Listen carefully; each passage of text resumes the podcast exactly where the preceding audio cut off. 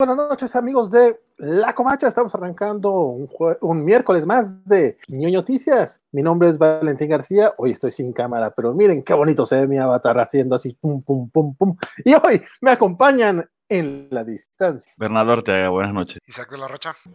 Jorge González. Y pues ya estamos listos para, arrancar los chismecitos, porque esta semana estuvo como muy, muy movida, muchachones. No sé qué les parece, qué les pareció a ustedes desde los, desde una semana que, traemos todo este desmadre de HBO Max, hasta los rumores que pusieron muy feliz Jorge, este, entre ayer y hoy. No, sí, eso, que han sido 24 horas intensas de rumores. Me imagino, no sé cómo estará tu corazón. Está pum, pum, pum. Este, oye, Valentín hace eso porque se mueve la avatar. lo, lo, disfruta, sí, sí. Han sido 24 horas intensas para mi corazón también, sí. Es que tengo que hacer más ruidos porque no, no, no pueden ver toda la, la, mímica. ni siquiera iban a ver la mímica. Entonces, olvidemos un poquito ese ruido, ese rollo. Este, les late, sí, nos vamos con una nota más tranquilona antes de empezar con, con el despapalle chido. Saludos a Alex Bronce, que ya anda, a Alex que ya, ya nos está siguiendo ahorita a través de nuestra transmisión en YouTube. Resulta que eh, el entrenador Bob Wiasek está teniendo, tiene un problema ahorita en los ojos que, lo permite, que no le permite trabajar, por lo que eh, los editores y gente que trabajó con él en el medio, pues ya están tratando de recaudar fondos para, pues para ayudarlo en estos momentos muy, muy difíciles. Y salió en, eBay en subasta es esto que están viendo ahorita, que es un, un guion que realizó Alan Moore para una historia especial de Gentle Thing, va a ser para un anual, que hay que decirlo, es un, es un guion incompleto, eran, originalmente iban a ser 48 páginas y hasta ahorita pues nada más, nada más se hicieron 24, por alguna razón ya no, ya no terminó. Y y lo iban a hacer entre dibujantes, de hecho eh, por ahí viene una, anotación para Travis Chávez que va a ser un splash page. Básicamente era una historia futurística en la que pues, era así como un momento en, el que los héroes ya habían dejado de existir y vamos a ver a, Burnout y a Free Fall ya viejos y todo eso. Está muy interesante, digo, lamentablemente no, está muy lejos de nuestro de nuestras capacidades económicas, porque como podrán ver, ahorita ya lleva 52, 52 pujas y va, va en 2.750 dólares, sin más de 54 mil varos para, para que te lleguen estas, esta, estas hojas que se imprimieron en un fax hace casi 30 años. Acá lo, curioso es de que pues eh, Alan Moore sí dio su bendición para que se, subastara esto, pues, porque a fin de cuentas es para apoyar a, a un colega y quien lo está subastando es Scott eh, Dumbier, el, el, que entonces era editor de Wildstorm, ahorita está en IDW. La verdad es que está muy interesante, pues, si pueden echarle el ojo ahorita por lo menos a las páginas que ya están. A la foto. Sí, a las fotos. Hazte super zoom ahí a ver si lees algo.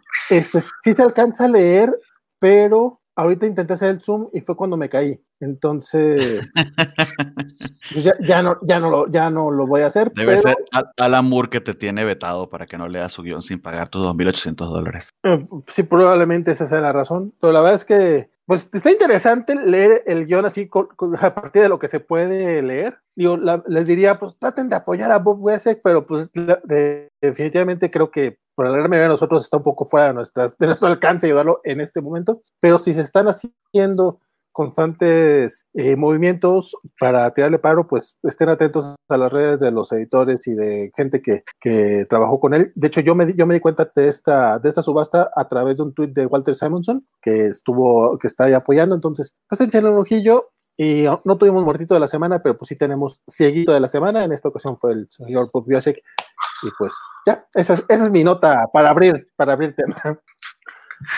Oh, pues. Creo que no se puede llevar más allá de eso. Hombre. Te estoy juzgando severamente. Let's move on. el buen Alejandro Acevedo ya nos está dando like en, YouTube. sean como Alejandro Acevedo, denos like, apóyanos, compartan este video. Porque no has escuchado lo del cieguito de la este, semana. Sí, sí, like. Oh, bueno, si tenemos el muertito de la semana, pues qué tanto. Bueno, eh, Bernardo, tú te das una nota muy importante sobre Sony y Crunchyroll. Vamos con eso primero. Ah, este estaba de último en la lista. Eh, sí, básicamente, para quienes no sepan, Crunchyroll, eh, que había sido adquirido hace, si mal no, recuerdo, poco más de dos años o un año por ATT, que ATT ahora es tipo Disney, pues quería comprar de todo. Eh, y vamos a hablar de ATT largo y, tendido dentro de poco. Eh, había comprado Crunchyroll pero estaba buscando quién, quién lo adquiriera. Eh, a ellos les había costado, si mal no recuerdo, de que estoy a memoria de lo que recién leí, eh, les había costado un poco más de un billón de dólares y estaban buscando venderlo y quien estaba más interesado era precisamente Sony. Sony también a su vez el servicio que, que, que tenía, que había adquirido para, para streaming de anime era Funimation. Este, y la sorpresa o la noticia que se estaba barajeando, pero que se sabía que estaba en negociaciones, es que efectivamente ya han confirmado que por un billón de dólares o un poquito más de un billón de dólares, es decir, que Sony logró bajar el precio, eh, pues la noticia tal cual es Funimation adquiere Crunchyroll. Puede ser que se vayan a fusionar, eso aún no se sabe, pero eh, de lo que he leído hasta ahora no pareciera probable que se vayan que vayan a mantenerse trabajando de manera aislada a los que seguimos y vemos anime y tenemos los servicios, pues sabemos que desde hace un buen tiempo mm, cierta exclusividad que había entre los servicios se ha perdido en el sentido de que se empiezan a compartir contenidos. Un ejemplo clarito es eh, Attack on Titan, que aunque Crunchyroll tiene eh, lo que se conoce como el, no recuerdo ahorita el nombre, pero que apenas una hora luego de que se emite en Japón, lo emite Crunchyroll, eh, Funimation un día después también lo está teniendo. Con series similares, eh, Funimation en Estados Unidos al menos había compartido también con Crunchyroll. Y también para, para, quienes no sabían, pues Funimation hace aproximadamente un mes inició operaciones en Latinoamérica, específicamente en México y en Brasil con una oferta, eh, a mi entender, bastante atractiva. Yo lo que ahora me pregunto es para los otacos como yo, que pagamos por los dos servicios, a ver si me van a devolver el dinero por alguno de ellos, cosa que no creo. Este, y, y bueno, la, la, la, cuestión va a ser que vas a tener a un gran, gran, gran, eh, una gran compañía de streaming única que va a dominar todo lo que tiene que ver con, con, con anime y sus exclusivas, fundamentalmente series nuevas y, y lo que esté saliendo. Eh, aunque Netflix y Prime Video sí han invertido bastante en adquirir series de, de, cierto, de cierto peso e inclusive en sus propias series originales, pues no se comparan, al menos en cuanto a anime se refiere, a lo que Crunchyroll en su momento tenía y, que ahora Funimation que lo adquiere, pues tendrá como una, una gran compañía. Eh, eso por un lado y por el otro, en líneas generales los monopolios mm, usualmente no son buenas noticias, cosa similar a lo que comentamos de, Simon, de Simon Schuster con, con Penguin Random House. Eso termina, eh, por un lado, con el tema de los precios no, ayuda, no, no, necesariamente ayudando, aunque depende muy bien de, la oferta que vayan a tener, etcétera, pero también termina afectando a todos los eh, gerencias medias y a los creadores en líneas generales. Entonces, Básicamente esa es la noticia hasta ahora. Más detalles no sabemos, ni cómo se va a llamar la nueva compañía, o si sencillamente va a ser Funimation que absorbe Crunchyroll, o si se va a pasar a llamar, no sé, Funiroll, Crunchymation, nada de eso lo sabemos hasta ahora, eh, porque realmente es bien, bien reciente. Es, creo que se confirmó 6 de la tarde. Entonces, eso es lo que sabemos hasta ahora. Eh, bueno, no estoy tan metido en esto, pero tengo entendido que Funimation también está muy fuerte en la distribución de, de físico, ¿no? De anime en físico, Blu-rays y eso. Sí. Eh, cosa que Crunchyroll no hace. Crunchyroll es bien curioso porque Crunchyroll se inició como un sitio de piratería. Oh. Es un caso de que, sí, literal.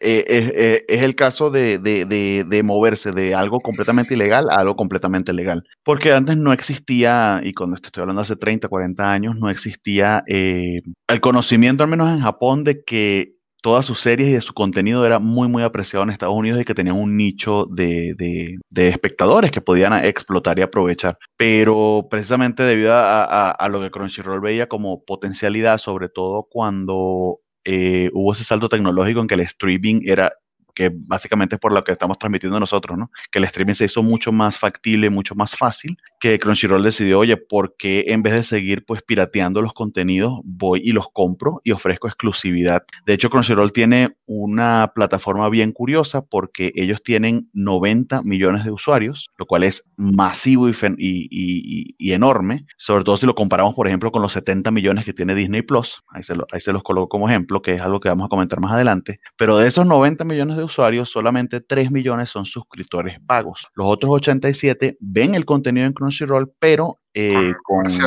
comerciales, con, publicidad. Pero tienes una masa crítica allí eh, muy, muy importante de gente worldwide, porque Crunchyroll además no solo está en Estados Unidos, como sabemos, está en toda Latinoamérica, también hizo el deployment en Latinoamérica, que es una, una de las, era la única opción legal hasta, hasta hace relativamente poco eh, para poder ver anime acá. Y, y ha demostrado que el negocio existe, que el dinero detrás de ese negocio existe. Eh, Funimation, a su vez, pues, si mal no recuerdo, es una mutación de, de algo que existía con Tsunami, etcétera. No, no, no sé bien los detalles de, de, su génesis, pero sé que habían sido su competidor más acérrimo y que sobre todo se especializaban en doblaje que de hecho es la oferta que están lanzando acá en, lanzando acá en, eh, en, Latinoamérica, aunque es doblaje genérico hasta ahora grabado en Miami, que a algunos fans no les gusta. De hecho, cuando veías la noticia, veía los comentarios de la gente, hay gente que se quejaba porque ah, ahora todo va a ser doblado a lo mayamero, y luego un resto de personas que leía como que, ah, qué bien, ahora sí todo lo van a doblar como a mí me gusta. Porque a, su vez también Crunchyroll hace muy poco también empezó a hacer doblaje de sus series exclusivas. Entonces, eh, sí se ve interesante la fusión de los dos de ser una, una, mega compañía en el sentido de que sí tienen bastantes conocimientos ambas de, de, facetas diferentes del negocio,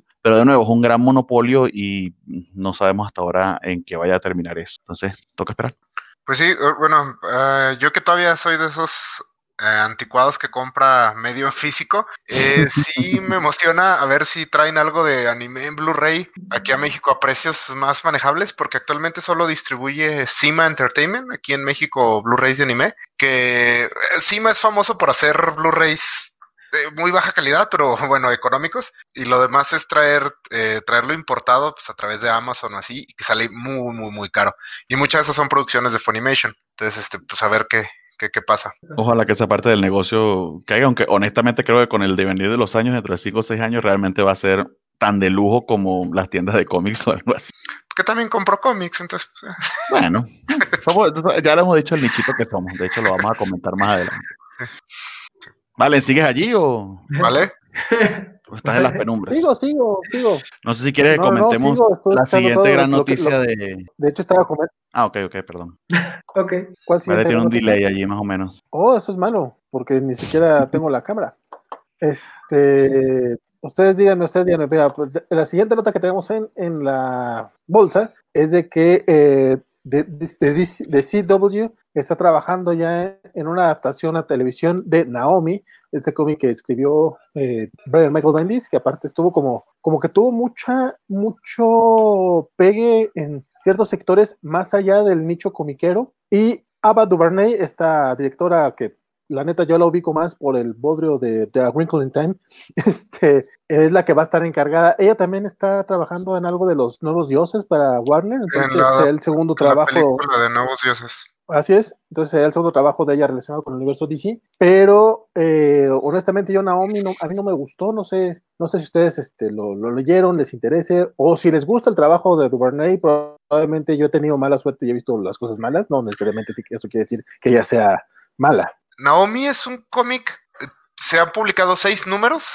de Naomi, es todo lo que salió, todos los cómics que hay de ella. Salió este cómic en 2019, escrito por Brian Michael Bendis. El personaje ni siquiera tiene una página de Wikipedia, entonces eh, se me parece muy extraño que le estén dando una serie del o sea, una serie de televisión. Sí se siente, porque seis números te da como para dos horas de televisión. Entonces sí lo siento como un intento desesperado de Warner de perseguir a Kamala Khan, a Miss Marvel.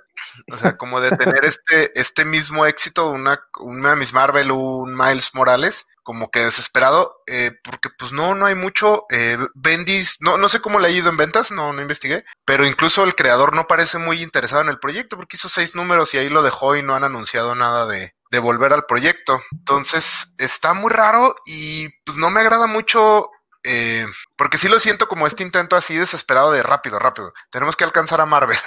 Sobre todo porque DC pues tiene algunos personajes que ya entran en el molde de, de Miles Morales, digamos. se me ocurre ahorita este Blue Beetle, el, el Blue Beetle más reciente. Static. Static, por ejemplo. Sí, Jaime Reyes Blue Beetle, Static Shock. Sí, creo que había otras opciones. Esta, la Batichica Cassandra. Ah. O sea, había otras opciones. Por favor, denle justicia a Cassandra. Con un, sí, sí, aparte de todo. Con un poco más de, de, material, un poco más de camino y un poco más de fans. Eh, pero bueno, se fueron por esto.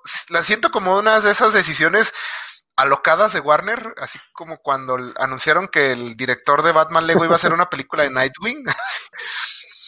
Eh, pero bueno, pues a, ver qué sucede, quién sabe. Yo tampoco he visto nada del trabajo de esta directora. O sea, puede que salga una muy buena serie, pero sí, sí la siento tío, como una decisión así desesperada. Pues de Ava DuVernay yo lo que he visto es Selma y es un peliculón, es una película excelente, pero creo que su filmografía también es relativamente limitada, eh, lo que imagino que, pero eh, que tiene más experiencia y o tiene como muchos eh, proyectos alineados en ese aspecto, pues hay mucha gente esperando trabajar con ella. Sí, sí entiendo lo que comentas porque no tiene mucho lore el personaje, ni mucho background, quién sabe si más bien esa sea, la, esa sea la razón por la que quieren desarrollarlo, porque es una especie de pizarrón en blanco con el que pueden hacer lo que quieran. Pero eh, yo lo que sé de, la serie, de hecho, que también le da pedigrí, es que estuvo nominada al Eisner y que la dibuja Jamal Campbell, que está haciendo un trabajo maravilloso en Far Sector. Eh, pero honestamente nunca me ha llamado mucho la, la, atención, ni sé, ni sé ni siquiera el personaje si es un superhéroe qué está involucrado, de verdad es el, el personaje, esta Naomi, básicamente es una chica que recién descubre que tiene poderes y pues está conociendo eso y le toca conocer, ir, ir abriéndose paso en el universo DC, vive en, un, en una ciudad este, poco, eh, vamos, no vive en Metrópolis o en Nueva York, está en una ciudad así bien, bien X, donde nunca pasa nada, de hecho, una vez que pasa Superman, ya para eso es como el momento más emocionante que han tenido en su vida, y eh, va descubriendo secretos acerca de su pasado, o sea, ella creía que era una chica normal, bla, bla, bla. La verdad es que está un poco a mí no me gustó esta primera temporada de, Naomi, o así es como la llamó Bendis, o sea, fue esos seis números era como su primera temporada, y después exportaron al personaje a, a, John Justice. Estuvo apareciendo como invitada en los cómics de John Justice. Eh, básicamente se hizo parte del equipo. John Justice. Pero, ajá, pero tampoco tuvo el éxito que, que, querían que tuviera John Justice. Entonces, a mí el personaje no me, no me llamó. Obviamente no necesariamente quiere decir que sea malo, simplemente pues no era como un personaje para mí. Y pues mira, probablemente lo que ustedes dicen tiene, eh, sentido, que la, van a, la, están, están optando por este personaje porque pues, como el que tiene mucho hacia dónde crecer, a ver cómo, a ver cómo le va. O que puede estar en su propio camino independiente y no involucrarla en ningún universo compartido ni nada, sino que ser su propia cosa, ¿no? Pregunta el tío, pregunta el tío Dice, Héctor McCoy que si andas en calzoncillos, eh, Valentín. yo, yo sé que es posible, solamente eh, asegúranos que no es así. Lo necesito saber que no es así. Yo, yo, yo, yo, yo solamente le, le, contestaría al buen Héctor McCoy que no pregunte cosas de las que no quiera saber la respuesta. Este, no. De Naomi y todo lo que sé es, es que se convirtió en superhéroe ayer número de John Justin. Sí, sí, sí, básicamente, eso es el chiste. Y José Luis Arias dice, mi viejo Bendy ya no es lo que era, ya no es lo que era. No, pues no. Yo, solo, realmente, lees, Superman, que lo sufro cada mes. Yo realmente, yo si lo escribe Bendis ya no lo leo, o sea, ya lo tengo medio en esa categoría Bendis, entonces, pues no menos me acerqué a, a este cómic. Y nos pregunta Juan Pablo Portilla que si ya se perdieron la, la reacción de Jorge cuando hablemos de Charlie Cox en, en Spider-Man. Todavía no, todavía no. Dele like, dele like, como dice. Eh, lo están guardando por el final. bueno, de hecho ya es la nota que sigue. Pues la verdad es que eh, lo que pasa es que las últimas dos notas que tenemos son notas muy, muy extensas realmente. Por eso vamos, vamos rapidito, a menos de que tengan alguna otra nota que quieran mencionar que yo no, de la que yo no esté enterado. No, Ok, entonces vamos, a, vamos justamente al chisme este sabrosón. Ayer, en la, eh, ayer, eh, bueno, no es cierto, desde hace ya tres semanas se había rumorado este detalle de que eh, Alfred Molina regresaba también a Spider-Man, a la franquicia cinematográfica de Spider-Man. Digo también porque ya, había, ya habían dicho que Jamie Foxx iba a reinterpretar, a volver a interpretar a Electro en la, en la tercera mitad del Hombre de Tom Holland. Y hace tres semanas dijeron, ah, pues Alfred Molina también va a regresar como, como el Doctor Pulpo. De hecho, lo mencionamos en las noticias hace tres semanas. Este, y neta, como que lo tomamos más como un, como un chistorín, ¿no? Así como que, ah, sí, claro, va a regresar, pues estaría padre. Y fue más como nada, pues fue más chacoteo que, que, que, algo que tomáramos en serio. Y pues nada, ayer de repente dicen medios más serios que, que los que lo habían dicho hace tres semanas, o sea, nosotros, este, ya dijeron, ¿saben qué? Pues sí es cierto, Alfred Molina sí va. La regresa muy seria, por favor. No, se intenta, se intenta. Pues dijeron que siempre sí, eh, está Alfred Molina regresa como, como el Doctor Pulvo para la tercera entrega del Hombre Todavía no sabemos bien qué onda. Apenas estábamos en esas de que asimilando de que el posiblemente mejor villano hasta ahorita en alguna película del Hombre Araña va a tener un, regreso a la pantalla grande. No sabemos cómo, porque pues, el personaje muere en la segunda película, eh, pero pues ya sabemos que está involucrado ahí el Doctor Strange y que, y que Doctor Strange en su segunda película se llama En la locura del multiverso. Entonces, pues ya sabemos, ya, ya por dónde va el rollo. Esa madre, esa madre. Y aparte la va a dirigir Sam Raimi, entonces Raimi seguramente también ya está ahí. Ok, dijimos, ok, va, va, va, Alfred ¿por qué no? Vamos a ver qué, nos deparan estos, estos cuates. Y de repente, en Collider se avientan una nota que fue así de. A mí me, sí me dio mucho, me dio quiero decir risa, pero pues, o sea, no fue risa jajaja, pero sí fue como así nos conocen. Este, porque básicamente antes de dar la nota completa dicen, pues es que no entendemos por qué a los, a los ñoños, no, no, no, no dicen así, pero básicamente, no, no sabemos por qué a ustedes ñoños les gustan este rollo de que pues, les arruinen las películas básicamente. Este, o sea, ¿quieren spoilers? Pues bueno, como que ya lo sabían y se lo estaban guardando. ¿Saben qué? Pues sí, Andrew Garfield y Kirsten Dunst ya firmaron para reinterpretar a Peter Parker y a Mary Jane en esta película. Lo que y aparte, Tommy Maguire ya está en pláticas finales para sumarse a la película también. What, what, what, what? Y Emma Stone también, nomás que depende de su embarazo. Bueno, de eso y de que no creo que, no, no estoy seguro que quiera ver a Andrew Garfield otra vez por ahí, después de que rompieron tan públicamente y tan feo. Pero bueno, pues eso. Se aventaron el chisme, el chisme bárbaro de que, pues, ¿saben que Regresan todos. Y no sé a ustedes qué les pareció esta nota. Pues yo, yo vi, vi, un meme que lo resumió bastante bien, que decía, confirman que Tom Holland va a tener un cameo en Spider-Man 3. esta película, bueno, eh, yo desde la vez pasada dije más o menos mi, postura, no me emociona mucho, de hecho me preocupa más de lo que me emociona. Habrá que ver qué, hacen, o sea, la película todavía no sale, eh, puede ser buenísima, ya hemos visto películas que sonaban como una mala idea y resultaron ser joyas, pero este sí me preocupa un poco... Eh, Luego Batman que le esté Lego Batman, Lego, la, película, la primera película de Lego, eh, que estén rellenando esta película así hasta, hasta más no poder. Eh, y me habrá que ver cómo lo manejan. El, si, si se trata de un asunto de multiversos, está bien. Eh, no me gustaría que, que, por ejemplo, este fuera el Doctor Pulpo ya del canon del MCU. Eh, porque preferiría que hicieran su nueva, que nos presentaran su versión. Pues esta por la maldad de Tony Stark. Sí, sí, sí. Como todos los villanos de Spider-Man, básicamente hurgaron en el bote de basura de Tony Stark y se convirtieron en supervillanos. Sí. Este, pero no, pero aún así preferiría ver una nueva versión, o sea, que lo hagan bien, que lo hagan mal. Por ejemplo, la versión, los, de hecho, los dos villanos que ha tenido Spider-Man en el MCU me han gustado mucho. Eh, pero habrá que ver también el tema de meter a los viejos Spider-Man. Eh, no, no, no, no sé. Yo sí me preocupa un poco. Habrá que ver la película, pero sí, sí, no, no sé. De inicio no, no me agrada mucho la idea. Cuidado si es un mame por un cameo de cinco minutos. Esa es la otra. podría. Que, yo creería que más bien es lo que va a pasar. Sí, de hecho, eh, un poco de lo que decíamos es pues, con que salga eh, en el viaje de Doctor Strange a través del multiverso, ah, el Spider-Man eh, de Tobey Maguire peleando contra Doc Ock antes de que estén nombrándolo o algo así y diga, ah, Doctor Strange, ya eso sería suficiente, habría sido suficiente en el mame original de, de Multiverse of Madness, pero si lo que están haciendo son cameos, les podría ser eh, contraproducente, ¿no? Eh, estoy viendo un comentario ah, de Alex Abonce que dice, ¿por qué ha de ser tan difícil adaptar algo cuando el universo animado tuvo éxito? Bueno, yo creo que lo más cercano animado es el final de la serie de los 90 con todos los diferentes Peter Parker que, que se encuentra y podría ir como por ese lado un poco, yo creo que si son cameos de cinco minutos, con las escenas adecuadas, podría funcionar muy bien, pero existe ese, eh, y eso es algo que, decía un, un joven hombre que ama las películas del MCU mucho más que yo, que aunque tengan todo el cast, sigue siendo el director de, de, las otras dos. Y claro, John Watts es el que no entendió nada de Spider-Man porque en esa oportunidad de usar a tío Ben, decidió usar Stark, ¿no? En, en, en, en, Far From Home, que pudo haberse consagrado como una chulada de película, que, que, que Zombie fuera tío Ben, y no, no, que sea Stark, ¿no? Entonces, eh, sigue siendo el director que no entiende Spider-Man, y aunque tengas tres Spider-Man, eh, el riesgo de, de, fracaso sigue ahí, porque el problema nunca ha sido Holland, y, eso sí lo he dicho, yo odio a la mascotita, pero no odio a Holland, odio cómo no lo entienden, ¿no? Entonces,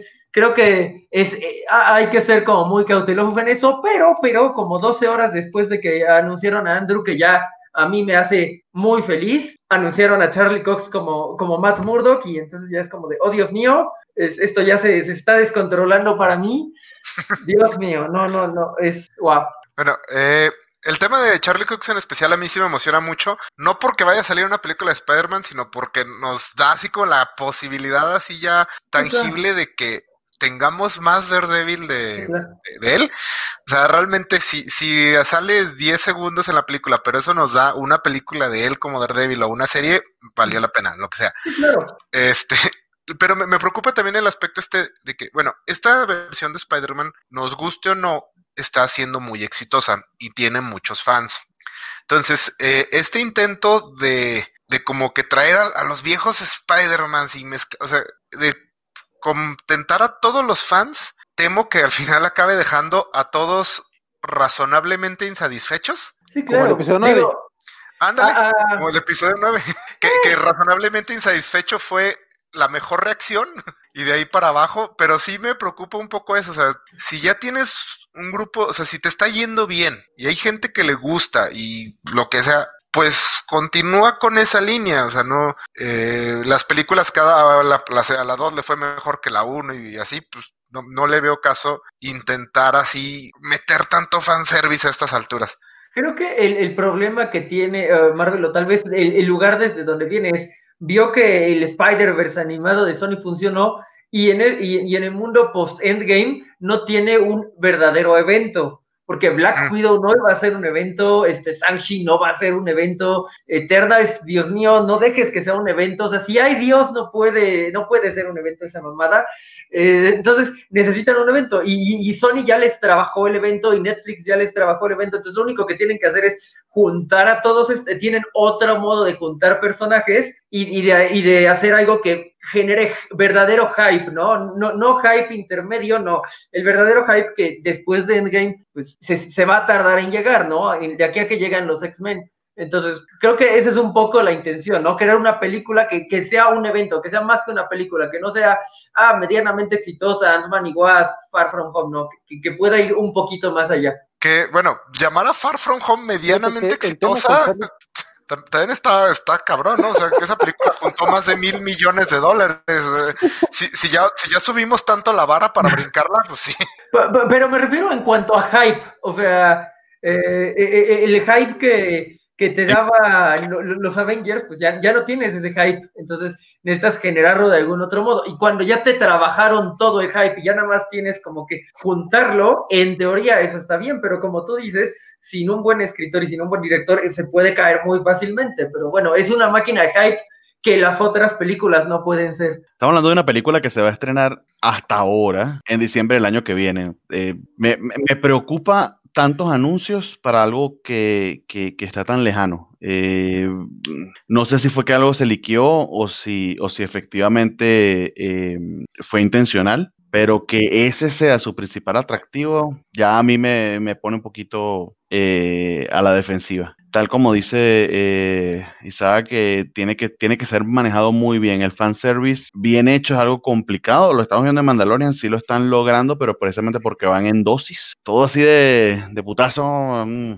precavido. Ojalá que salga bien. No, y otra cosa es que eh, lo que menciona Jorge de, es cierto, en un mundo post-endgame está, complicado y las expectativas, incluso para ti mismo como estudio, o sea, está, cabrón eso. ¿Cómo logras eso? Pero yo creo que, eh, bueno, una cosa que no se nos debe olvidar es que lo que hizo al tren de Marvel tan imparable fue que fue agarrando vuelo poco a poco. O sea, e, Endgame no fue la segunda película de Marvel. O sea, fue, fue agarrando vuelo, fue agarrando vuelo. Fue... Y yo creo que Disney y Marvel Studios debería hacerse la idea de que van a tener que volver a hacer todo este proceso con más dinero, porque ahora casi cualquier película les va a pegar fuerte, pero sí deberían irse haciendo la idea de que, ok, vamos a presentar esta película y luego esta nueva, estos nuevos personajes, ver, ir viendo qué le gusta a la gente, ir juntándolos y de aquí a 10 años tener el otro endgame, no intentar generarlo eh, artificialmente, digamos, porque los eventos cinematográficos como eso extrañamente no se pueden, no se pueden producir. O sea, ya, ya vimos a Warner intentar hacerlo con Batman contra Superman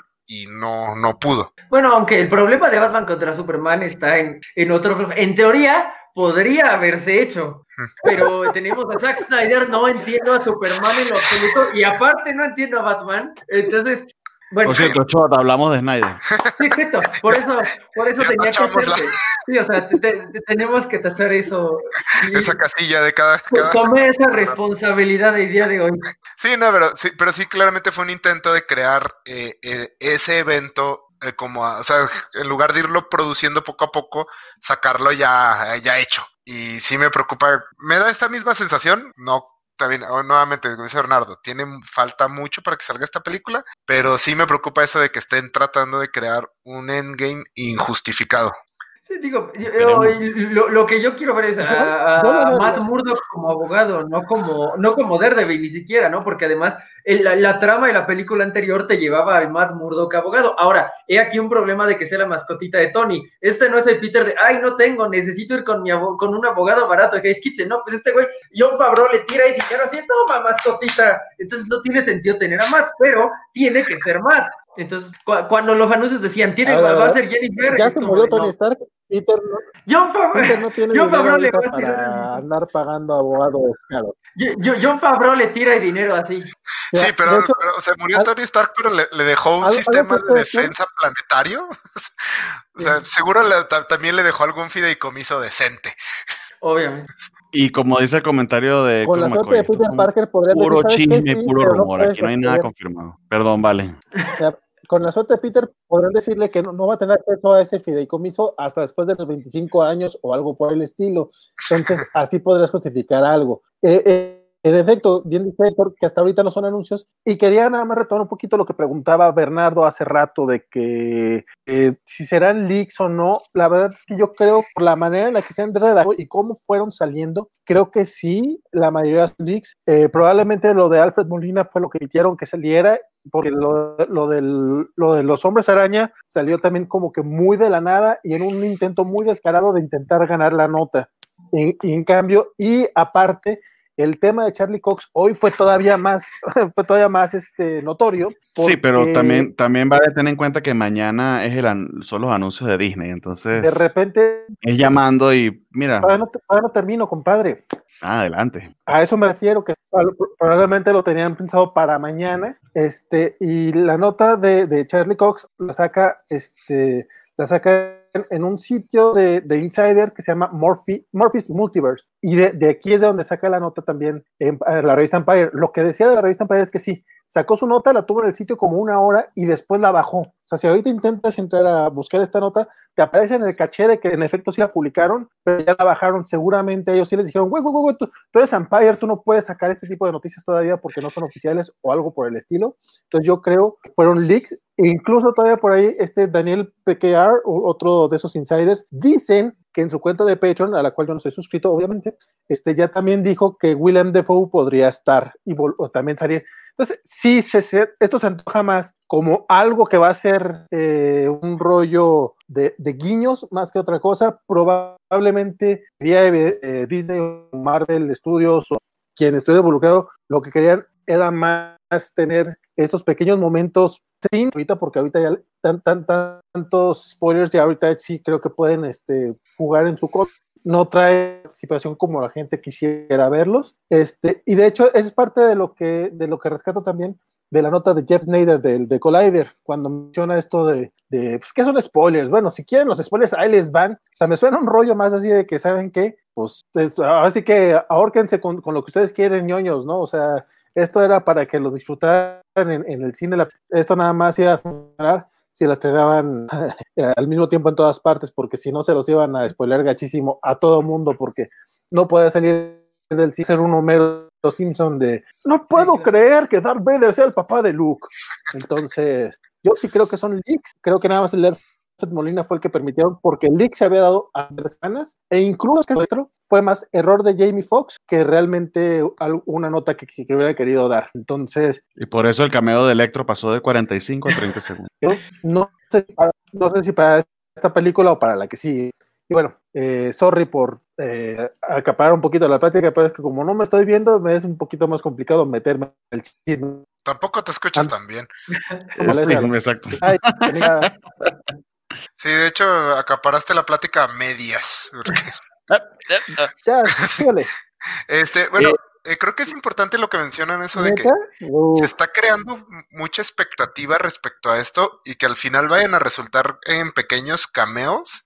Igual y sí les va, les va a explotar en la cara generar tanto hype cuando están esperando ver eh, Spider-Man. Algunos fans van a esperar ver Spider-Man 4 o Amazing Spider-Man 3 y lo que van a ver es, o sea, la de la tercera de Tom Holland con pequeños guiños al, a homenajes a las otras a las otras trilogías. Bueno, y, eso, y, esto con suerte, porque lo que pueden ver es un pastiche ahí de quién sabe qué. Sí, entonces, pues, ojalá, que sea eso, ese es, el mejor, ese es el mejor escenario, de hecho. Eh, sí, no, de hecho es el mejor escenario para la calidad de la película, porque pues siendo honestos no van a poder meter tantos personajes. A lo mejor podrían eh, plagiarse la trama de Spider-Verse y que alguno de estos personajes sea como el mentor de Peter o algo, pero eh, como tal, así la película yo creo que funcionaría mejor si estos eh, personajes son más bien guiños, pero no sé cómo lo tomen los fans. Pero además, si aplican eso, si, si, utilizan la trama de Spider-Verse con un Peter con otro Peter, están haciendo whitewashing. Ah, porque ese sería el. Están, haciendo triple whitewashing, eso es como tres litros de. Ajá, esto, eh, o sea, digo, lo, que sería bonito es que hubiera un Miles y si, si al Miles se le muere el Peter de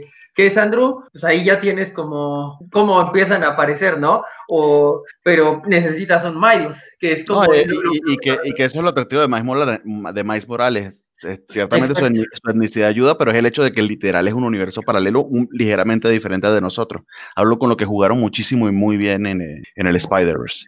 Mire, para, para, solamente para cambiar de tema rapidito, porque esto también está bien calentito, salido del horno, eh, ya empezaron a salir los leaks de, los anuncios de mañana de Disney. Eh, y esto es New York Times, así que, bueno, no sé si se ve bien, pero se supone que es confiable o al menos un poquito más respetable que, que bueno, que cualquier loco en Twitter. Eh, aparentemente Disney lo que en lo que va a, apostar y va a ser su respuesta a todo lo que vamos a comentar ahorita de, de, Warner va a ser, y literal así dice el, el titular, turbocargar sus, sus ofertas de streaming, incluyendo una gran ampliación de Star Wars. Yo lo que imagino es que se vienen con una serie de anuncios y quizá primeras imágenes de las otras series de Star Wars que están pendientes y de nuevas. Entonces, mañana, mañana pendientes a ver qué, sale con qué, dicen. Exactamente. No sé si pasamos al siguiente tema. Sí, vámonos. Me parece buen segue al de HBO Max. Exactamente. Entonces aquí les comento porque hice una pequeña investigación de 17 páginas, no mentiras, de dos páginas. mi, mi, ñoño corporativo ayer estaba eh, tablas de Excel y presentación de PowerPoint? Más o menos, no te creas. Aquí voy con cifras.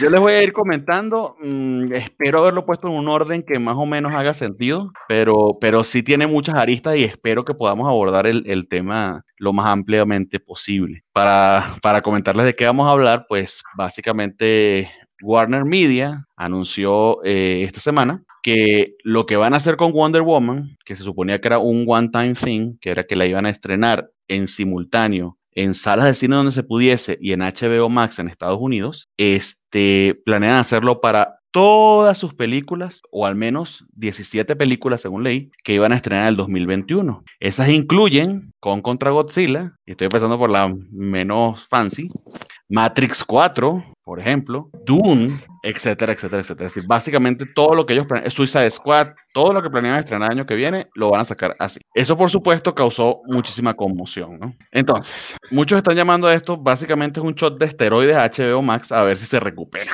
Básicamente, AT&T lo está haciendo para decirle a los accionistas que pueden lograr en el precio de las acciones algo similar a lo que logró Disney con el lanzamiento de Disney Plus. Porque a pesar de todo lo que ha perdido Disney este año, tengan en cuenta, por ejemplo, que Disney tiene parques de atracciones, por ejemplo, que ha estado cerrado, y estrenos de cine, eh, pues Disney Plus eh, les ha reportado al menos estabilidad en sus acciones, ¿no? Eh, pero parecería raro, parecería raro que intenten hacer esto, y es aquí donde voy a entrar con algunos detalles, porque realmente la, la vacuna y la vuelta a la normalidad están hasta ahora se espera que sea relativamente cerca. Ya vimos ayer la noticia de la primera persona que vacunaron en, Gran Bretaña, eh, sabemos que hay países que están comprando la vacuna, etcétera, etcétera, etcétera. Entonces, eh, es raro que cuál es la intención de anunciar que todo 2021 se va a estrenar en HBO Max, cuando muy bien pudieran haber, pudieran haber dejado el experimento que con Wonder Woman e ir lanzando uno que otro, ¿no?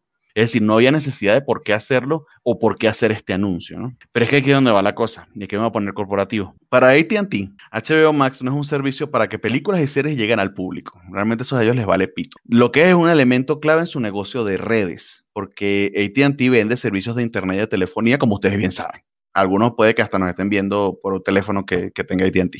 HBO Max en Estados Unidos está incluido en paquetes para suscriptores premium, ya sea de telefonía o de internet. Es decir, que para AT&T HBO Max existe para crear lealtad en sus consumidores, en sus suscriptores. Ese negocio de internet y de telefonía vale más o menos unos 71 billones de dólares al año. Warner Media valdrá como la mitad y genera como tres veces menos revenue. Entonces, tiene que verlo desde el punto de vista del CEO de, de, de ATT. No es que tienen que verlo, ¿no? Pero estoy tratando de explicárselo. Para ellos, así como hablábamos alguna vez de, cómo el negocio de cómics era, ni siquiera salían las barritas de Excel de sus reportes, pues esto es la mitad, es, realmente no, no suma mucho y ellos están pensando en el negocio en líneas generales, que eso no necesariamente es bueno cuando se habla de entretenimiento, pero es que esa es otra arista del asunto. Aquí les doy con algunos datos de suscriptores para que se dé una idea de cuál es el problema en el que están. Netflix actualmente a nivel mundial tiene 201 millones de suscriptores, de los cuales 70 están en Estados Unidos. Nota aparte de lo que había comentado de Crunchyroll que tenía 90 millones de suscriptores, de los cuales solamente tres pagan, pero son 90 millones,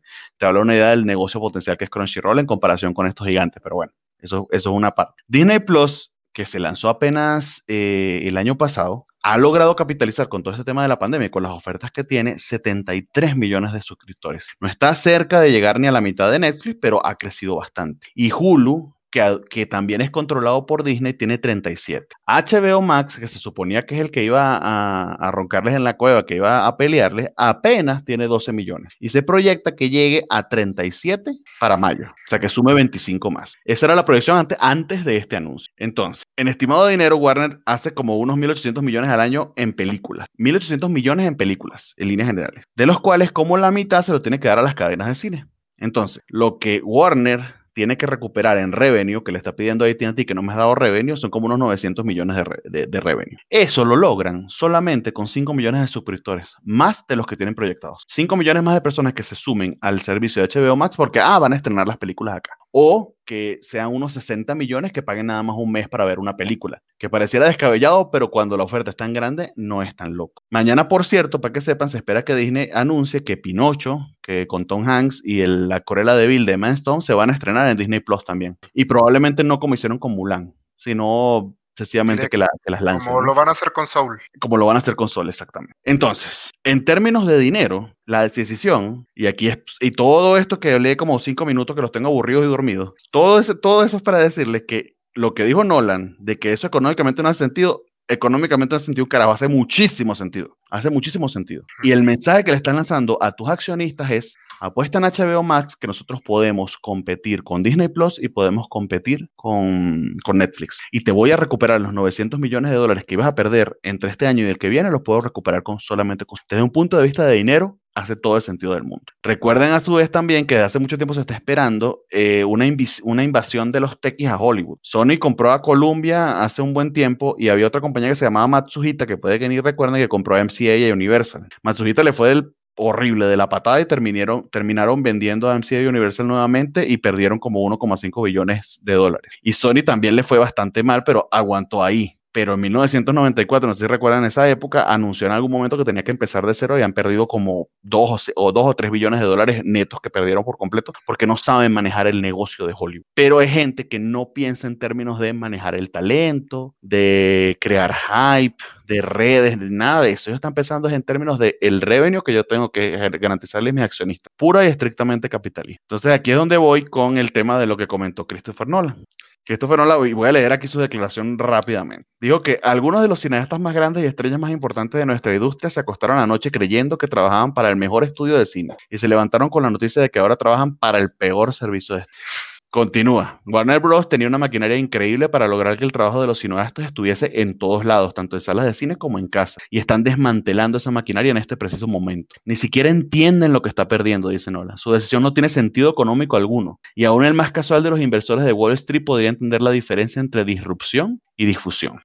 Miren, en un mundo paralelo en el que Nolan no hubiese dicho nada referido a Tenet, sus declaraciones tendrían significado. Pero en verdad está bien hipócrita. Sí, después de que se aventó el berrinchote que, que, Warner le solapó, le dijo, ok, está bien, vamos haz tu berrinche, publicamos, sacamos Tenet, fracasó, no hay pedo, te queremos mucho. Sí, sí, sí, sí se está viendo mal Nolan recuerda las cosas que hizo Nolan. Escribió una editorial en el Washington Post porque eh, para que reabrieran los cines porque era una experiencia comunitaria. Tan comunitaria es que todo el mundo se contagia de COVID. Eh, cuando iban a empujar, el estreno de Tenet, continuó negándose. Y Nolan lo que tenía, y es aquí donde y quiero introducir este pequeño elemento, dentro de las personas que trabajan en una película hay también un grupo selecto, que es gente que mueve inversores y que sabes que mueve la película, que son los que llaman, y voy a buscarme aquí el término, eh, profit Profit Holder, Profit Participants, que básicamente tú negocias para, yo me meto en esta película, quizá no me pagues tanto como sería mi salario. Eh, un muy buen ejemplo de eso es Keanu Reeves con Matrix. Keanu Reeves le dio nombre a Matrix y, y él entró porque le, aseguraron que de, de, todas las ganancias que tendría la película, le iba a tener una parte. Bueno, no de todas, pero de una parte de esas ganancias. Y de hecho, ahí fue donde Keanu Reeves, no en términos de, de estrella de cine, aunque ciertamente así fue, pero en términos de dinero se hizo multimillonario. De hecho, hay una, una, anécdota bien interesante que él terminó repartiendo parte de ese, dinero en el crew de Matrix también porque le pareció que era muy desproporcionado la cantidad de dinero que a él le llegaba. Pero bueno, los profit participan existen, tan, existen y, tanto dependen.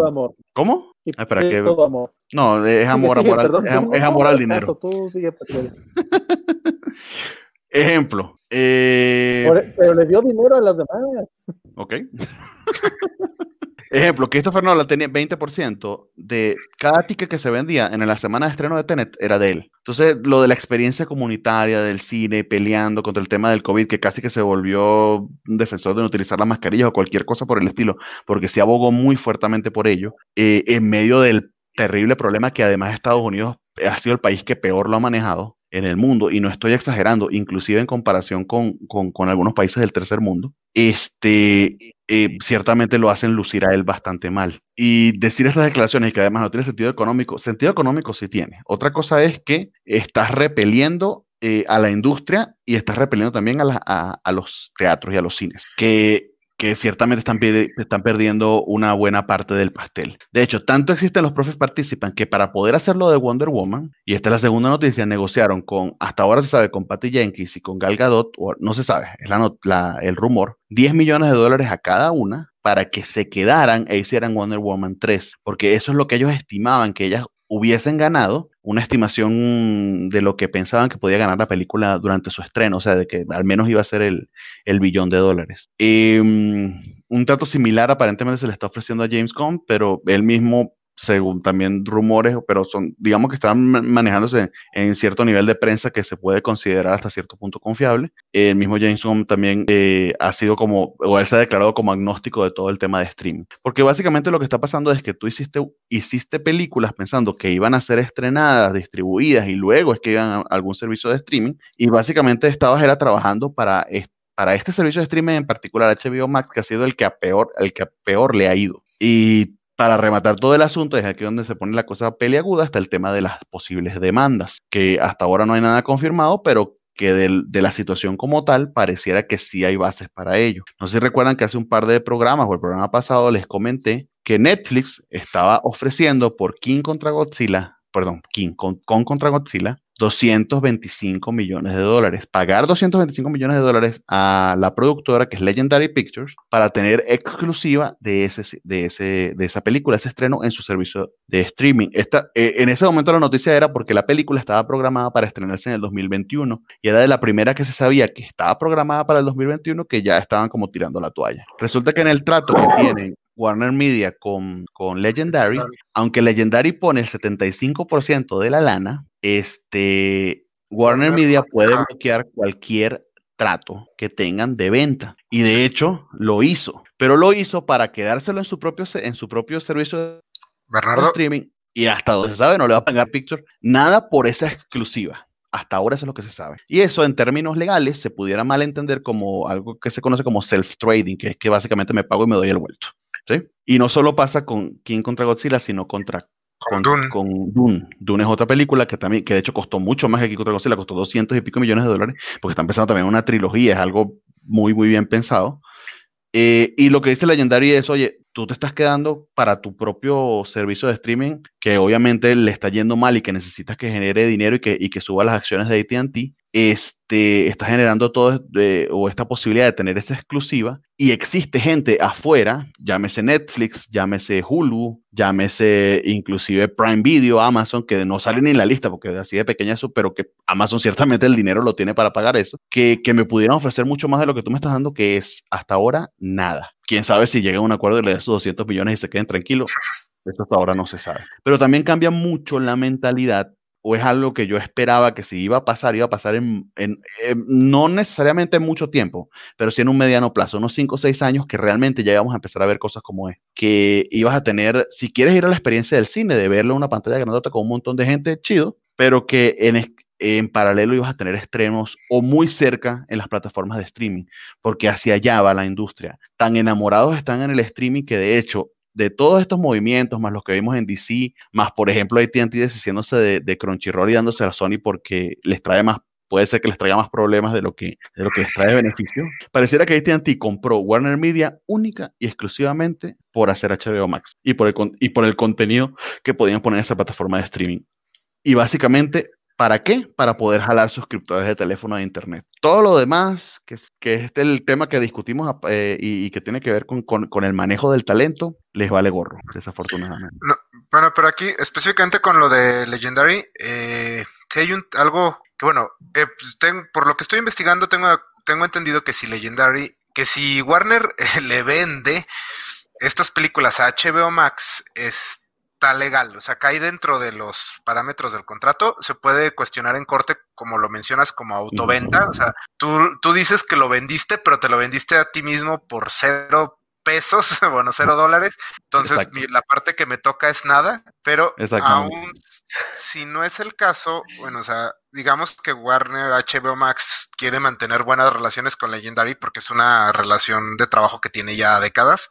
Eh, la pregunta que supongo que está en la mente de los, de los dueños de Legendary es, bueno, ¿y cómo sabemos cómo le fue a nuestras películas en tu sistema de streaming? O sea, porque 100 millones de dónde los vas a sacar. Sí, sí, o sea, bueno, en total le tendría que regresarnos a 300 y algo millones. Y aparte Legendary no esperaba solo recuperar su dinero, seguramente esperaban ganar dinero. Entonces, en algún punto creo que esto puede, si, si lo llevan a cortes, creo que esto puede llevar a que las, eh, los streamings tengan que revelar sus números o cómo es que hacen dinero para que estas compañías inversoras puedan monitorear eh, cuánto les está tocando, cuánto les está tocando de la, pues del pastel, digamos que tengo entendido que fue una situación similar lo que llevó a que se, a que se hicieran públicos los números de las taquillas en su momento. O sea, temas de, desacuerdos entre las distintas productoras. Entonces, puede ser que a mediano o largo plazo veamos esta situación que es de las cosas más ocultas. La otra vez mencionábamos que nadie sabe cómo Netflix hace dinero que siempre parece tener todo el dinero del mundo y no suficiente dinero. Entonces, este, Netflix le hace dinero con la cámara que tiene instalada en la pantalla de tu sala viéndote. Ah, sí, sí, nos habías comentado eso, vendiéndosela a los chinos.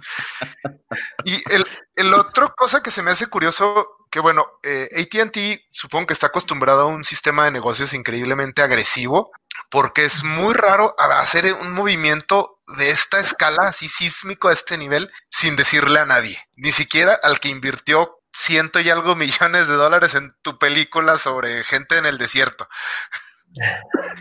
Porque hay, dos explicaciones para eso. O no lo pensaron, que los hace rematadamente estúpidos e ignorantes del tema de talento, que no está fuera del reino de las posibilidades, y puede que sean así de imbéciles, sobre todo los de ATT, al que están crucificando es de hecho al, jefe de, los estudios, se me olvidó ahorita el nombre, pero que se supone que debería ser el que le explique a la gente de ATT cómo funciona el tema Hollywood, pero aparentemente no, esa es una explicación, y la otra es que lo hacen a propósito. ¿Por qué? Porque le mando el mensaje a mis inversores de, tranquilos, se va a recuperar, HBO Max no es un pedo va a poder competir con Disney Plus y con Netflix, inviertan en, ATT.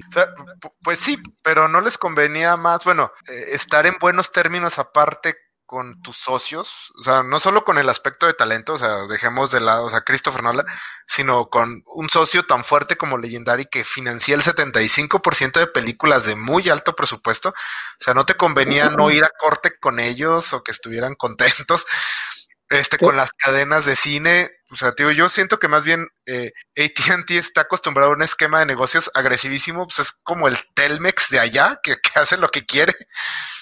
Puede, bien ser eso, pero esperaría, esperaría o, ojalá que se arregle sin necesidad de ir a cortes o nada, sino que sencillamente, bueno, sí, yo te voy a pagar tanto. Porque de que pueden recuperar el dinero y que la movida tiene sentido económicamente, lo tiene. Ahora el tema es cómo, cómo cambias esa mentalidad hollywoodense y cómo eh, los resquemores que estás logrando con el talento, eh, logras subsanarlo. Yo aquí sí Porque creo el legendario también lo ven como, como talento. Perdón, Valentín, adelante. Yo aquí sí creo que Bernardo lo está viendo de manera demasiado pragmática, que seguramente es como lo ve la gente de ATT, pero no es nada más el talento, no es nada más el problema con Legendary, ni siquiera estás pensando o al menos parece que no están pensando en el tema del merchandising, en el tema de todos los negocios alternos que de, donde sacan dinero. La verdad es que las películas ya son más eventos que, que, otra cosa, este, y no todas las películas van a poder tener el impacto que quizá tenga Mandalorian o, Game of Thrones, por mencionar un par de productos que no son películas, pero que son, sí, sí llegan a ser eventos en servicios de streaming.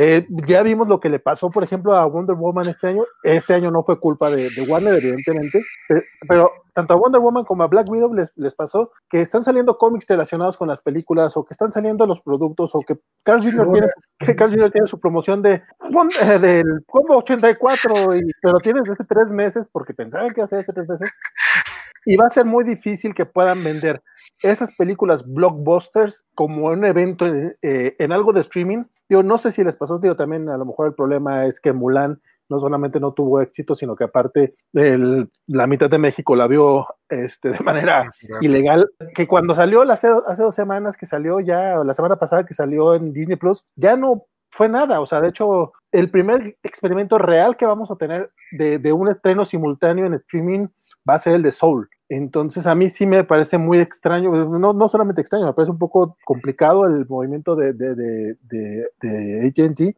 y se me hace que no, como que están viéndolo de una manera que no están tomando en cuenta todos los ángulos, probablemente por la inexperiencia que tienen con el tipo de, de, de productos que están manejando, pero uno cre quisiera creer que cuando invierten esa cantidad de lana en comprar un servicio de entretenimiento, pues por lo menos van a tener a alguien que sepa de algo del, del negocio y no vas a poner a las mismas personas que venden celulares a hacer ese tipo de, de, de chismes es como si tuvieras una empresa que vende estampitas y de repente quieren vender cómics y los van a vender como si, como si no estuvieran vendiendo álbumes en lugar de otra cosa. O sea, no, deberías de tener gente que sabe vender el producto que estás comprando y que quieres vender. Pero bueno, ya veremos qué, qué le pasa. Perdón, ya los dejo.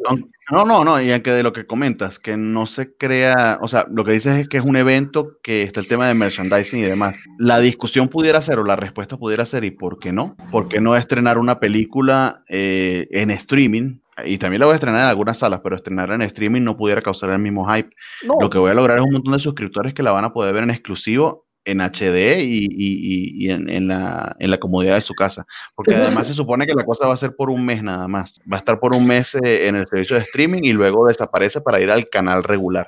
Pero esto es lo que están probando. Pero de nuevo, también, y como dice Vale, es también una apuesta, porque así como la, está la interrogante de si funcionaría o no, pues si no funciona, porque entonces se aventaron las 21 películas. Eh, ese es el punto. Que, o sea, eso es como preocupante, ¿no? Que lo experimente con Mujer Maravilla se vale, pero que de repente anuncian, va todo 2021, wow. Sí, sí, eso exactamente. Lo pudieron haber hecho película por película, ir, o sea, ir, ir arreglando este tipo de problemas película. Por mes por mes. Ándale, pero, mes por mes. Pero ustedes saben, los que son godines saben que se viene ahorita, se viene el cierre de Q4 y yo tengo que presentar ganancias.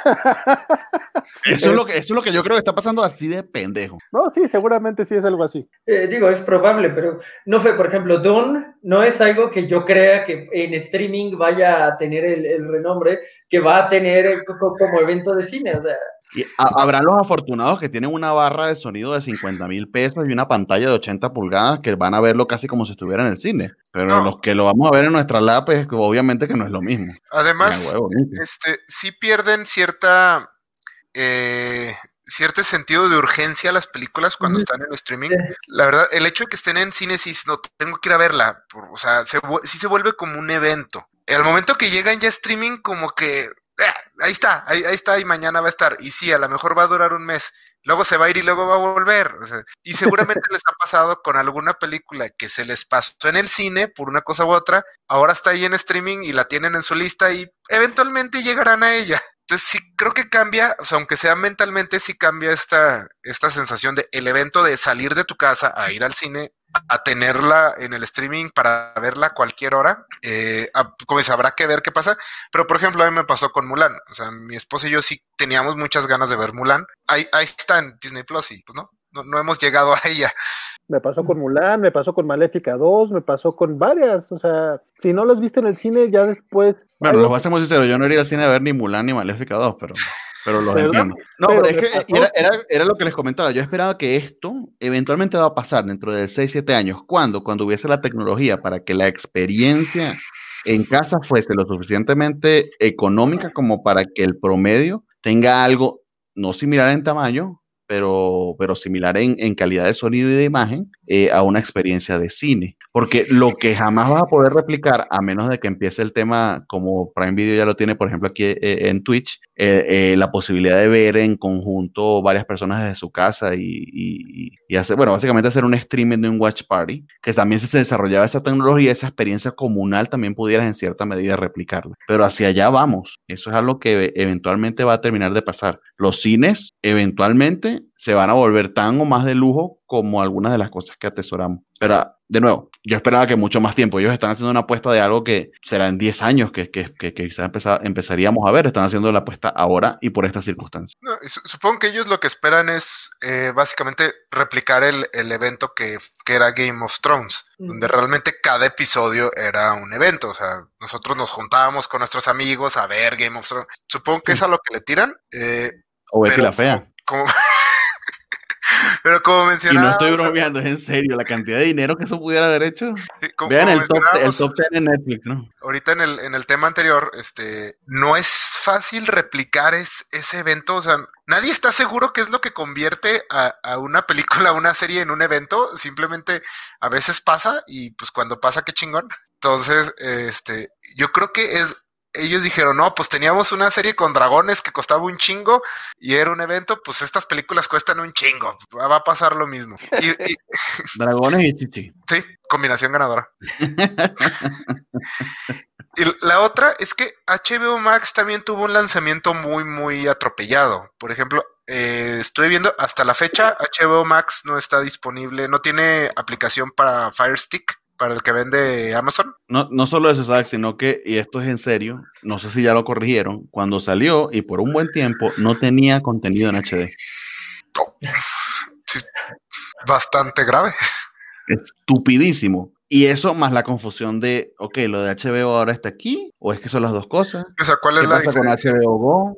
Exactamente. O sea, tienes que descifrar y hacer una investigación más o menos como la que yo hice ahorita, pero con para tres tesis para saber qué es lo que necesitabas comprar o adquirir eh, particularmente. Y encima de todo eso era la más cara de todas. O sea, desde, desde que nació, nació estúpida. Entonces,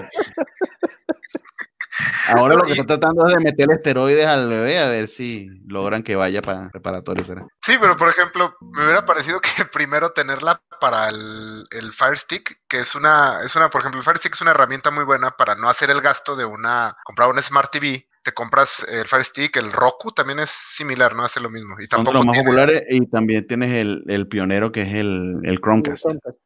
y Pero tú ves donde, donde, cosas, donde cosas que están bien pensadas. Yo tengo una pantalla de LG y su sistema operativo que se llama WebOS realmente no. No, no, no, aunque se llama México se maneja- ¿Ah? Se llama huevos. Bueno, el WebOS. Yo dije WebOS, pero tenía que salir Valentín. Que por cierto tienes un chat, tienes un chat en Twitch que Dios te guarde. Sí.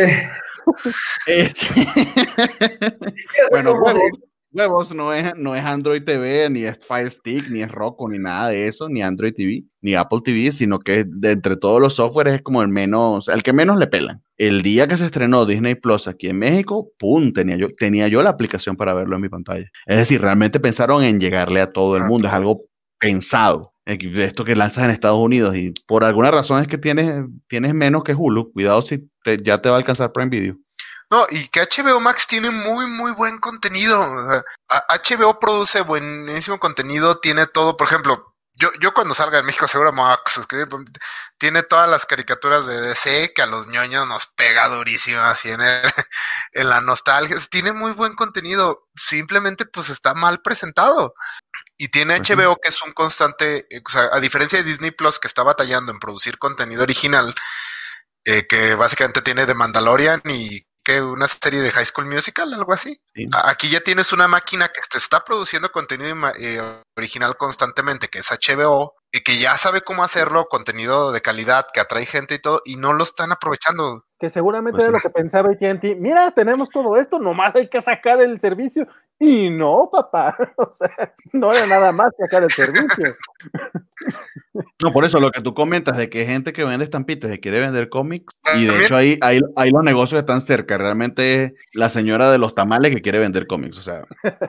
También, la, la otra cosa que me preocupa es que bueno, sí, para los inversores, HBO Max, suscriptores, bla, bla, bla. Eh, por ejemplo, yo estoy emocionadísimo por Dune. O sea, sí, yo creo que es la película que más esperaba este año y ahora es la película que más espero el próximo año. Eh, ¿Cómo ¿cómo van a medir si esa película valió o no valió 200 millones de dólares? O sea, siento que va a ser increíblemente arbitrario y es muy probable que, arbitrariamente decidan que fue, que fue un fracaso y que ya no van a ser la que sigue, que, que Suicide Squad fue un fracaso. O sea, ¿cómo van a manejar este asunto? Ahí yo le daría beneficio de la duda, Isaac que no sepamos cómo se hacen las salchichas no significa que no se hagan y que no valgan lo que valen. Por algo Netflix está ofreciendo 200 millones por, con contra Godzilla. Si tienen un esquema de negocio, lo que pasa es que nosotros no estamos muy claros en, en, exactamente cómo funciona y de dónde sacan ese revenue. Para mí el dinero está fundamentalmente en los, en los usuarios, en el valor de la, en el valor de la marca. y ciertamente tiene que haber mucho valor en ello para que todas estas compañías estén invirtiendo tantísimo en tener, en tener esos servicios de streaming.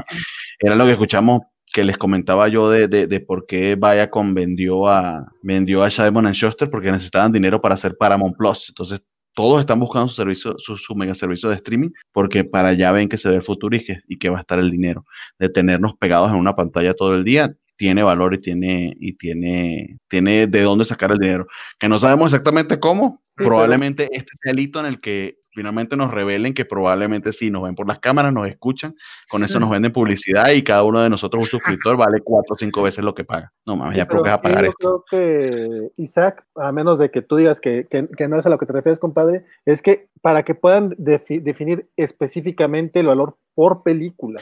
Ah. O sea, sí, a lo mejor sí hay manera por, por la cantidad de suscriptores y algo, cosillas así, pero pues no es lo mismo. Expectativa de, de, cuánto iba a ser la película en cine. O sea, tomas un montón de historias forecasteas. De hecho, los 10 millones que le pagaron a, Gal Gadot viene por eso. Que da mucha risa porque ves entrevistas ahora de Gal Gadot y de Patty Jenkins diciendo este cómo hicieron todo esto porque se sintieron convencidas en el corazón porque querían que los fans participaran de la película. Y todos los comentarios en wow, de esos 10 millones realmente valieron ese comentario a mí, sí me pagan, a mí me pagan 10 millones solamente para hablar bien, yo también lo hago.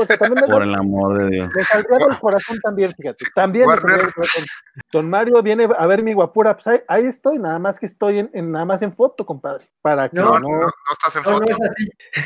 No, se ve Vale, desafortunadamente tu internet ni siquiera carga tu avatar. Güey. Qué triste, qué triste está este asunto. Tienes AT&T, quizás es por eso, porque estamos hablando mal de ellos. Es probable, es probable. No, y, el otro aspecto que sí, bueno, no creo que esto mate el cine, o sea, eventualmente se va a transformar en otra cosa, o sea, las salas de cine me refiero. Pero sí, yo como fan de la experiencia de ir al cine, este, sí no me gustaría eh, que estas películas se, se, muevan solo a, ¿cómo se llama? A, a streaming. O sea, porque, por ejemplo, Dune sí tengo muchas ganas de verla en pantalla grande. Y Denis Villeneuve hace películas que se ven hermosas y que vale la pena ver en pantalla grande. Entonces, eh, no creo que mate el cine, Eh, habrá que ver cómo van a empezar a decidir qué se va, qué si se estrena o en qué momento AT&T va a decir, no, esta película ni siquiera vale la pena mandarla a cine, solo al streaming. Pero sí, sí, la idea de perder la experiencia de, ir a una sala de cine sí, sí me desagrada bastante. De, el lado amable, Isaac. Tú vives en México, donde aquí nos vale un poquito más sorbete todo este asunto por alguna razón, y aquí sí va, se va a tener en cines. No, que no hay HBO Max, aparte. Que era algo que nos preguntaba hace rato eh, el buen guaco que anda por acá en el, en el chat de Twitch, este, nos preguntaba, pues, ¿qué, qué va a pasar con HBO Go cuando llegue Max a México, que sí es uno de los temas medio raros porque... De hecho, eh, es que en el mismo Estados Unidos, de hecho, hasta donde yo sé, y corríjanme los que sí sepan por si estoy diciendo una burrada, porque puede que se haya cambiado hace unos meses, pero sigue siendo una confusión. Siguen coexistiendo allá los dos servicios. Tengo entendido, sí, cuando tienes un servicio de cable, pues cuentas con HBO, pero ¿qué pasa? Que HBO Go, pues no es HBO Max, porque HBO Max es HBO Go más las cosas de Warner, que básicamente es DC Universe. O sea, es un despapalle. Es como cuando, cuando este Disney quiera sacar su Disney Star, que te van a querer cobrar por dos servicios pasados de lanza. Que yo no digo nada, yo me pagué suscripción anual a Crunchyroll y pagué la de Funimation y ahora aparentemente pagué doble. Así que. Bueno, este, no sé si quieran extenderse un poco más o ya vamos cerrando. Yo ya no, no tengo más comentarios, creo. Y Jorge quería decir algo de Attack on Titan. Ah, cierto. Jorge, esta semana eh, se estrenó. Estrenó el primer episodio de la cuarta temporada, eh, la última temporada. Tiene un inicio bastante eh, interesante y tal vez inusual para para lo que se había estado siguiendo hasta entonces. No sé uh, ¿qué, ¿qué, te pareció, Bernardo, porque dado que pagaste Crunchyroll Information, tú eres el que lo vio. Hecho, lo podías ver en los dos, ¿no? No, de hecho lo vi en los dos, sí, para poder justificar el dinero. No, de hecho, Funimation me sorprendió porque entendía que iba a haber, iba a estar doblado, pero no. Al menos la cuarta temporada no. Las, las tres anteriores sí, pero la cuarta aún no. Lo que pasa es que yo cuando terminó la tercera no me aguanté y compré el manga, entonces ya sé qué pasa. Eh, no voy a darles spoiler porque realmente no es, no es, el objetivo, pero sí está un poquito off este primer capítulo y no es el nivel al que nos tienen acostumbrados, pero lo único que les puedo decir es que va a algún lado. Sencillamente ténganle paciencia. Digo, se ve un poco como hacia dónde va, pero, pero sí es como extraño, ¿no? Te avientas un capítulo eh, tienes un time skip de, de, de, un tamaño que no había visto desde Young Justice, pero aparte te cambian del bando, ¿no? A diferencia de Young Justice que tenía solo un time skip, aquí te cambian de bando y es como te, tienes que tragar el otro bando y, es medio raro, sobre todo por lo bien que, que, me han hecho odiar a los personajes de este bando durante las otras tres temporadas, ¿no? Pues sí, a, los que hayan jugado The Last of Us Parte 2, más o menos lo que está tratando de, imitar es esa experiencia, de, de, ver, la constitución desde dos puntos de vista. Creo que hasta eso lo, lo logra mejor que The Last of Us Parte 2. Así lo jugaste, sí sabes. Sí, sí, no, eh, sí, o sea, yo, yo eh, voté por Ghost of Tsushima para que ganara el, el, premio, porque The Last of Us parte 2 no. Aunque, aunque, el punto aquí, eh, dado que eso también tiene que ver que The Last of Us está empezando a llevar los, premios de, de, juego del año, es que el primero, el, primer juego yo, como lo jugué dos años después, sentía que estaba un poquito overrated porque las mecánicas no me parecían nada innovadoras y tenía como sus glitches cuando traías personajes acompañados, entonces cuando lo jugué fue de, es buen juego, pero que lo llamen el mejor juego del mundo cuando existe Red Dead Redemption y todos los Bioshock. Entonces ya le traía mala leche y este segundo no hizo nada para, para mejorar mi experiencia, e incluso todo lo contrario. Entonces, si vamos a, a darle crédito a Attack on Titan, es que creo que es un poquito más eficiente en tratar de presentarte este lado contrario en este capítulo, al menos, ¿no? Pues sí, de hecho, yo, yo siempre creo que de Last of Us Parte 2, su gran problema eh, no es un tema de, de, la historia en general, la historia está muy bien, es la manera en que la presentaron. Si la segunda parte fuese la primera, y no de Last of Us 2 1, sino la segunda parte del juego de Last of Us parte 2, si esa parte pasara primero, hubieses logrado algo muy diferente en efecto, de hecho. Ciertamente, pero bueno, cierto. Pero bueno, esa fue la decisión creativa. Esperemos que en la serie de HBO sí hagan ese switch porque sí creo que sería importante. Sería importante, sí. Attack on Titan, tengo entendido que este arranque de temporada atrajo gente, pero a lo desgraciado, ¿no? Fue un hitazo de. Se cayó con Crunchyroll, literal, se cayó con Crunchyroll a nivel global por unos minutos. Eh, yo lo terminé viendo fue al final de la noche porque si no aguantó el mame, sí. lo, que es Attack, lo que es on Titan y Demon Slayer, que Demon Slayer está a días de convertirse en la película más taquillera en la historia de Japón. Eso es una locura. Este, son ahorita...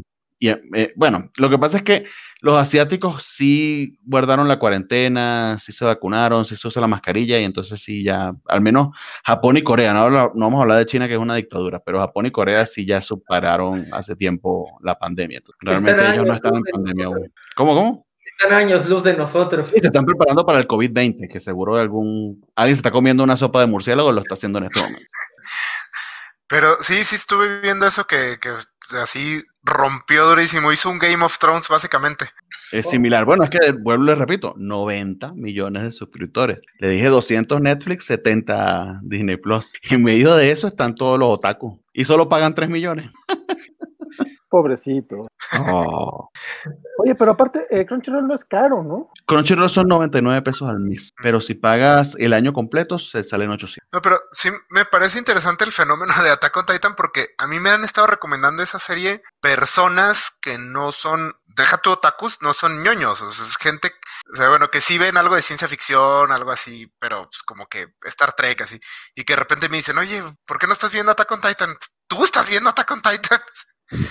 sí, sí se está volviendo como que ahí medio un fenómeno, este, sí, no por completo está rompiendo fuera del círculo taku, pero sí me ha tocado verlo de gente que no, que no, no, normalmente no estaría familiarizada con esa. Creo que tiene ciertos elementos, uh, ciertos giros que eh, como los que tuvo Game of Thrones en su momento, que, que, no te esperas el modo en que se desarrollan las cosas, sobre todo al principio, y tuvo cuatro años entre la primera y segunda temporada en que se volvió un poco de culto, así como de, ah. oye, ¿cuándo sale la segunda temporada? Está muy bueno, y algún día saldrá la segunda temporada, y entonces cuando salió la segunda y la tercera, que sí salieron muy juntitas, pues ya se habían eh, como agrupado un montón de personas a verla, ¿no? Ya se había generado hype. Si, hay un, si hay un, voy a ser muy sincero, la historia no es particularmente genial ni está muy bien contada. Eh. se pudiera hasta arguir que es algo mediocre, pero, pero los giros de tuerca son bien interesantes, están muy bien planteaditos eh, y es una historia, es una idea bien loca que no te imaginas que sea de una forma y realmente they pull it off. Pero algunas veces lo prolongan demasiado a mi entender. Esto es en líneas generales. Entonces hay que dar esa, esas advertencias. Pero precisamente por lo peculiar que es y por esos giros de tuerca tiene un fandom muy, muy, muy, muy exagerada y a veces asquerosamente enamorado de, de, la serie como tal y, de todo el merchandising que genera por, por, por, por, porque básicamente es un anime. Pero sí tiene todos los tropos y todas las cosas que te esperarías de, de un anime algo sangrientosito. Eh, algo que se me ocurre que quizá no logra ese nivel de hype o de, o de mainstream, pero que sí, que sí tenía esos giros de tuerca y que, y que tenía un fandom muy enamorado es Gantz. ¿Alguna vez vieron Gantz? Que es bien loca también, pues mm, va, más o menos por allí sin, sin dar muchas más explicaciones, porque lo que pasa es que si te lo explico y te digo por qué es genial, te voy a cagar la serie. que la Yo he visto poco de Attack on Titan, pero algo que tienes que es muy fácil de vender. O sea, la premisa es muy básica y es emocionante. Entonces, el mundo se está acabando, hay titanes que comen gente y nosotros los tenemos que matar antes de que nos maten. Es muy fácil de vender y es una premisa bastante atractiva. Entonces sí, creo que eso también sí, sí, ayuda. Y si está contado de una manera que es adictiva, a veces es más importante, bueno, para el éxito es más importante que algo sea adictivo a que sea bueno, como Betty. Aunque, la, aunque la segunda temporada la deberías poder ver en Fast Forward, porque realmente se, se prolonga demasiado. Tiene como 15 capítulos de más. Pero sí. La segunda temporada son 15 capítulos. Eh, eh, ahí lo tienes. ¿No? O sea, es, algo que hubiese esperado un OVA de hora y media y hubiese sido feliz, honestamente. Es, algo, sí, sí, es un problema con el ritmo que tiene, ¿no? Digo, la, la, diferencia es que, eh, no sé, con One Piece es que no te tienes que tomar 900 capítulos, aunque vaya lento, pues nada más van 60, si no me equivoco, y que acaba de entrar a 60, y entonces, eh, es un riesgo aceptable, pero creo que en ese asunto de ritmo yo sí menciono mucho que la primera vez que la intenté ver en el 2014 hay un capítulo en donde Armin se la pasa hablando todo el capítulo, y ahí me quedé así, espérenme, me bajo de momento, ¿no? Y tuve que darme tiempo para, para, ya poder agarrar, porque justo después de eso agarra bien, pero tienes un capítulo en la primera temporada y un capítulo en la segunda que literalmente solo es Armin hablando. Ya en la tercera temporada se le perdoné todo a Armin, así que está bien, pudiste hablar todo lo que quisieras, ya, ya. Pero Pero sí, sí, tiene creo, que sufre del manatoneo, como tú dices. Quizá verla, viendo la semana a semana, yo como también hice catch pues creo que me pasó algo, algo similar. Pero bueno. tuvimos un tema más, un, el, programa que esperábamos. Este, no sé si, si, tengan alguna nota rápida que quieren comentar o algo así, porque por ejemplo yo quiero mencionar que iCarly regresa el próximo año a través de Paramount Plus, que son estas, porque pues, el nombre originalísimo del, servicio de streaming de Paramount, que antes se llamaba CBO Access, ahora se llama Paramount Plus, y trae a iCarly con el mismo elenco con Miranda. Bueno, no es cierto, todavía no están confirmados todos, pero por la protagonista sí está. Y a mí me, divertía mucho, como 10 años, entonces ya veremos qué tal se pone. Ya, no sé si tengan. Ni siquiera sé qué es eso. Uy, de lo que te perdiste. Yo solo quiero será la nueva canción, porque era una canción muy pegajosa, la verdad. Hay que, espero que la siguiente. Vamos, vamos a hablar de algo importante. ¿Ya vieron el primer capítulo de Selena? ¿Les gustó o no? Fallé, fallé como cobarde, todavía no la veo, pero la, tengo que ver. Sí, sí, luego, luego Selena. He visto reacciones mixtas, de mixtas a malas, me preocupa. Eh, ya, ya, la veremos y nos pondremos. Pero esta es plática para, para el viernes con Francisco, Bernardo. Entonces, porque creo, que ni Jorge ni, Jorge, ni querrán ver Selena. No. Creo que no. Bueno, entonces, el próximo miércoles, si no estoy mal, se estrena Wonder Woman 1984. Entonces ya tendremos que, ver si se arma platiquita, quiénes, quiénes se van a, arriesgar, quiénes van a rentar sala en Cinemex y todo eso. Y también mañana jueves 10 de diciembre eh, Disney va a tener su junta con los, con los inversionistas y en esta ocasión la van a transmitir en vivo, va a durar como cuatro horas, entonces muy probablemente vengan muchas noticias mañana y ya veremos si hacemos también un, programa de, de noticias para platicar algo así, según digo, sin Charlie Cox y aparte de tonterías así, ya la veremos. ¿Sale pues? El 17, ah, ah, dice ah. eh, Elizabeth Ugali, ¿qué? Dice Elizabeth que la va a ver el 17, se estrena el 16, mujer, entonces tenemos que, que ver qué onda. Pero bueno. A las 2 de la mañana casi no va nadie, así no se, no se arriesgan. Sí, o sea, yo sí me voy a de la tarde, Pero el 16 no, no, no, no te lo manejo, te, te manejo el jueves, ya, ya la, habré visto, pero el 16 eh, no sé si lo logre, ya veremos. Dicen, dicen acá que ya vieron ellos este Wonder Woman, Wonder Woman, pero todavía no nos pueden decir. Pues bueno, compadre, te invitamos la próxima semana para platicarlo.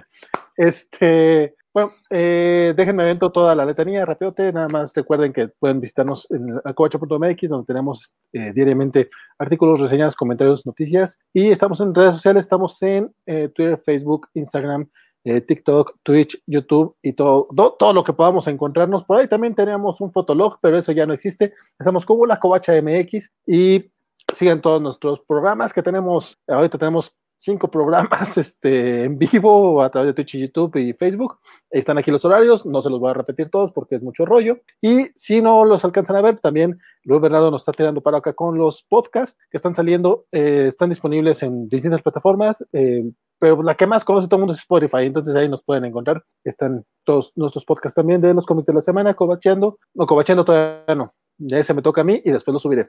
Este, pero también están ñoñonautas, están las noticias y los viernes de Mandalorian. Los miércoles, en, en, otra, en otro tema, están las reseñas semanas de César Castañón. Este miércoles habló de Scrooge, entonces por si le quieren echar el ojo, ahí lo encuentran en, en otro feed de Spotify, pero también subimos el podcast en el sitio de la covacha.mx. Ahora sí, eh, si quieren decir sus redes sociales, si quieren decir sus últimas, últimas palabras, Jorge. Eh, bueno, eh, espero que, que, lo del Matt sea el, efectivamente el paso a algo más grande. Eh, aunque lo veamos solo defendiendo a, Peter, ya veremos, porque como dijeron, solo son rumores y no hay dinero de mi parte hasta que lo confirmen. Cuando lo confirmen, ya figuras de la mascotita al por mayor. Este, y que tengan una linda semana. Me encuentran en Instagram como Jorge Grip88 y no me busquen en Twitter. Bye.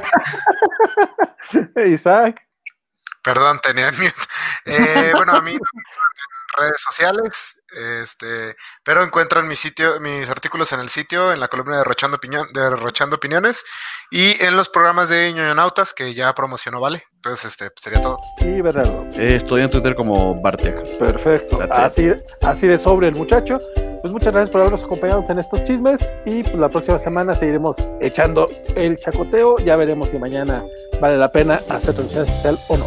Nos vemos. Buenas noches, bye. Buenas noches.